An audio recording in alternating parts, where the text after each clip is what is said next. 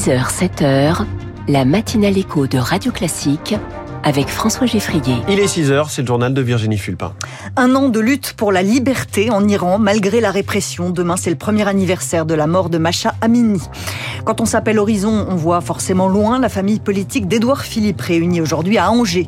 Une victoire et c'est tout. C'est un 15 de France brouillon qui a battu l'Uruguay pour son deuxième match de Coupe du Monde. Après ce journal, la hausse des taux la plus rapide de son histoire. La BCE frappe encore le détail dans les titres de l'économie à 6h10. 6h15, la France de demain, eh bien c'est sans doute une France qui covoiture un peu plus, alors que 50 millions de sièges vides se baladent tous les jours sur les routes de France.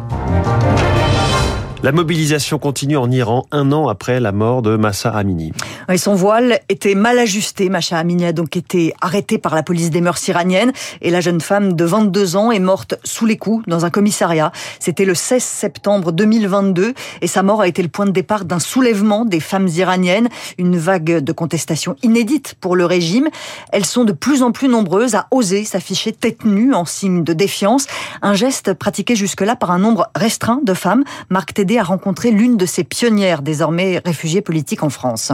Cheveux courts, robe serrée qui s'arrête au-dessus du genou, bras nus et sans voile, loin de l'Iran, Charoré Mermoudi peut s'habiller comme elle l'entend. Cette femme de 39 ans a quitté son pays en 2019 après plusieurs années à sortir tête nue dans les rues de Téhéran et à enfreindre les règles imposées aux femmes par le régime des Mollahs au prix de nombreuses interpellations par la police des mœurs.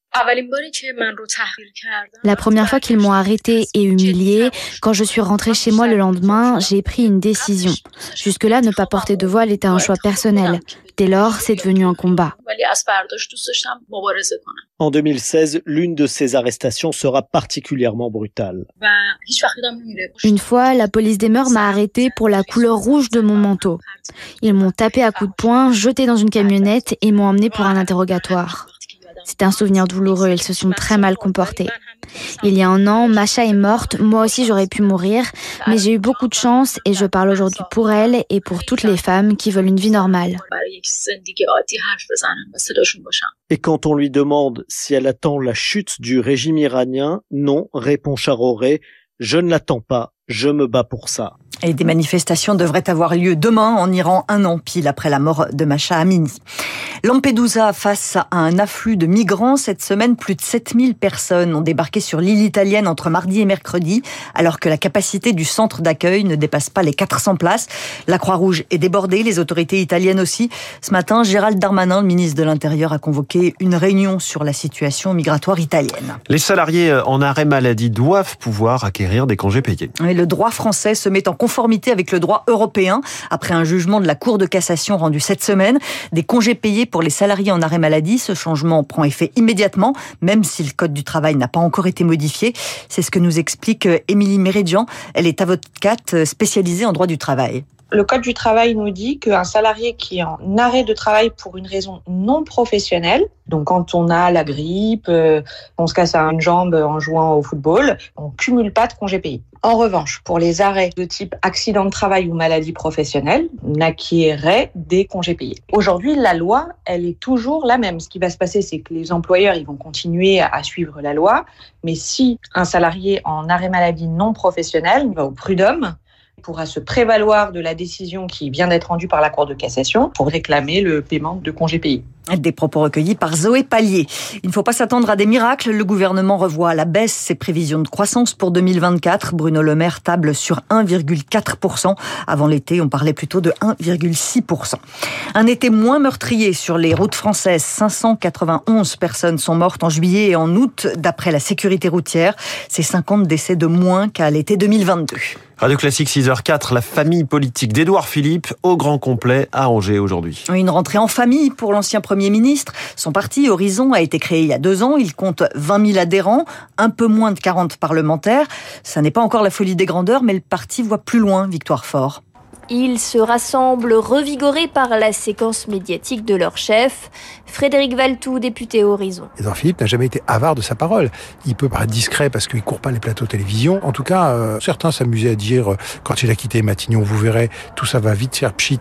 Les Français l'ont pas oublié, voire même euh, ils l'attendent et en tout cas ils le disent sondage après sondage. Édouard Philippe l'a martelé cette semaine encore. Un parti s'est fait pour conquérir le pouvoir, mais pour l'heure, le nombre d'adhérents chez Horizon stagne. Non, mais on fait pas une course aux chiffres. Je pense que inévitablement, et on le sait dans tous les partis politiques, les vagues d'adhésion, elles vont avec le calendrier électoral. Avant de penser aux élections, c'est la rentrée parlementaire qui occupe les esprits. Quelle place pour Horizon au sein de la majorité? Avec la prochaine loi immigration, le parti pourrait servir de pont avec les LR. Laurent Marcangeli, président du groupe à l'Assemblée. On va pas faire du démarchage, on va faire un travail de conviction. Et ensuite, si on arrive à convaincre LR que pour l'avenir du pays, il faut qu'on marche ensemble. Eh bien, je suis prêt à le faire. Le parti veut faire des questions régaliennes et de l'ancrage territorial sa marque de différenciation. Cet après-midi, il faudra donc scruter qui des 700 maires Horizon a fait le déplacement. Édouard Philippe qui pourrait être embarrassé par une plainte. L'ancienne directrice générale adjointe de la communauté urbaine du Havre a saisi la justice hier. Elle dénonce un contournement des règles de passation des marchés publics pour la cité numérique du Havre, ville évidemment dont Édouard Philippe est le maire. Un ministre de la Justice devant les juges, Éric Dupont-Moretti, va passer devant la Cour de justice de la République au mois de novembre pour des soupçons de prise illégale d'intérêt.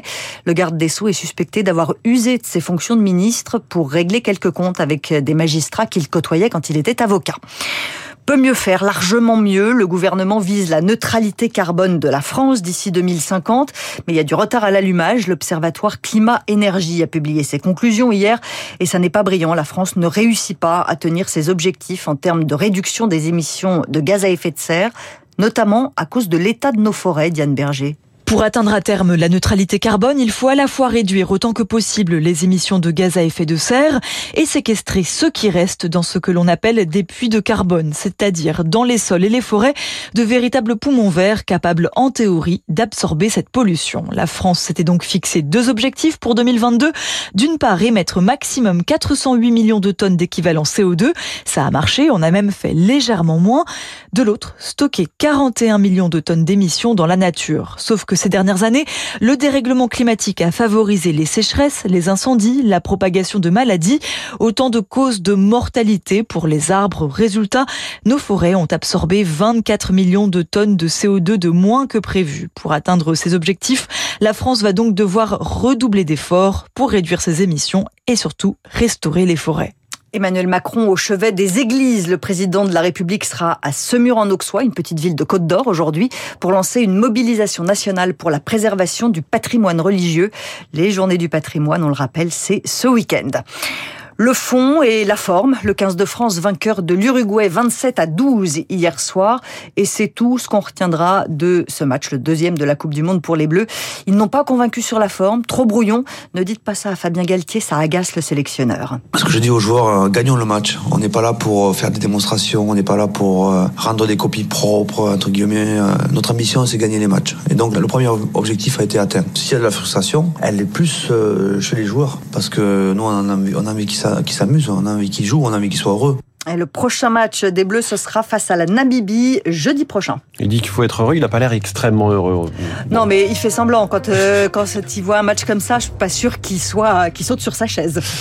Fabien Galtier dans le journal de Virginie Fulpin. Merci Virginie, à tout à l'heure 7h. Pourquoi la Banque Centrale Européenne inflige une telle punition à la zone euro avec cette nouvelle hausse de taux, la dixième en moins d'un an et demi? Les titres de l'économie dans un instant. Et puis à 6h20 dans les classiques de l'économie, qu'est-il arrivé exactement à Lehman Brothers, cette grande banque américaine qui a fait faillite il y a pile 15 ans? Réponse de l'économiste Natacha Valla.